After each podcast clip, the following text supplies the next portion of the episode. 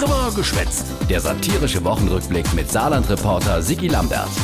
Die Wuchler Sternstunde der Saarpolitik. Halbjahr 2019. Nach der Sommerpause verschafft sich der saarländische Politiker erstmal einen Überblick. Was haben wir noch zu tun in den nächsten Monaten?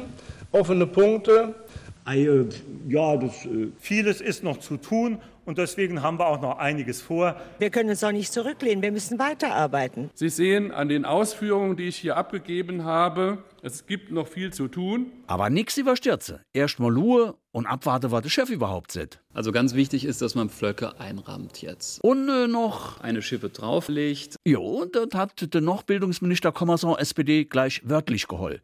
Die CDU, die wäre verlogen und scheinheilig. Weil sie immer von besserer Bildung schwadroniert, aber wie der Kommerson mehr Lehrerstelle wollt, hat der CDU-Finanzminister nur gesagt: Gürtel enger schnallen. Ende der Durchsage.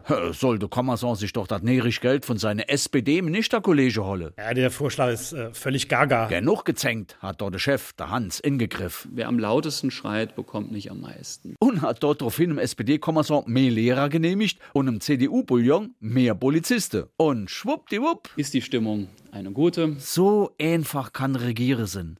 Und wo sie grad schon mal dran waren, die von der Großkoalition, haben sie grad noch von der klamme saarländischen Kommune 1 Milliarde Euro Schulde übernommen. Aus reiner Gutheit. Das äh, Herz ist hier auch voll. Nur die Kasse sind leer. Oh. Wir nehmen den Gemeinden eine Milliarde Schulden ab aber wir erhöhen die Landesschulden um eine Milliarde. Ja, alter Hitches-Spielertrick. Schulde vom eine Hitche und das andere gemogelt, am Ende latzt sowieso immer derselbe. Der Steuerzahler, also mir. Klasse Trick, findet der Finanzminister. Wir haben für dieses Modell den TÜV-Stempel bekommen. Supi. Tja, hätt keine perfekt Jorgen für die GroKo, wenn, ja wenn sich nicht der amerikanische Elektroautobauer Tesla im letzten Moment entschlossen hat, sein Deutschwerk nicht im Saarland zu bauen, sondern nur Brandenburg. Nein, doch. Oh. Was ist eigentlich schiefgelaufen? Ich habe als Bundeswirtschaftsminister diese Investition begleitet. Unser dicker Altmaier aus Saarlouis hat in der Hand, hat aber keine Empfehlungen für einen Standort gegeben. Nicht zu fassen.